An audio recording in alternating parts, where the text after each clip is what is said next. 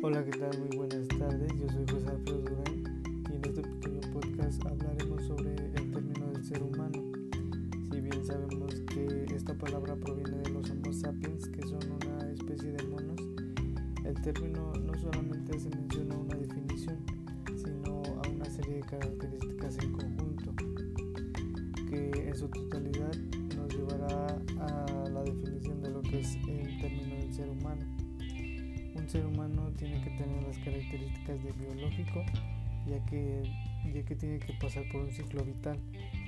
Eh, tiene que ser emocional para que pueda sentir todas las emociones que existen, lingüístico en la forma de comunicarse con otras personas y tiene que ser constructor de conocimientos.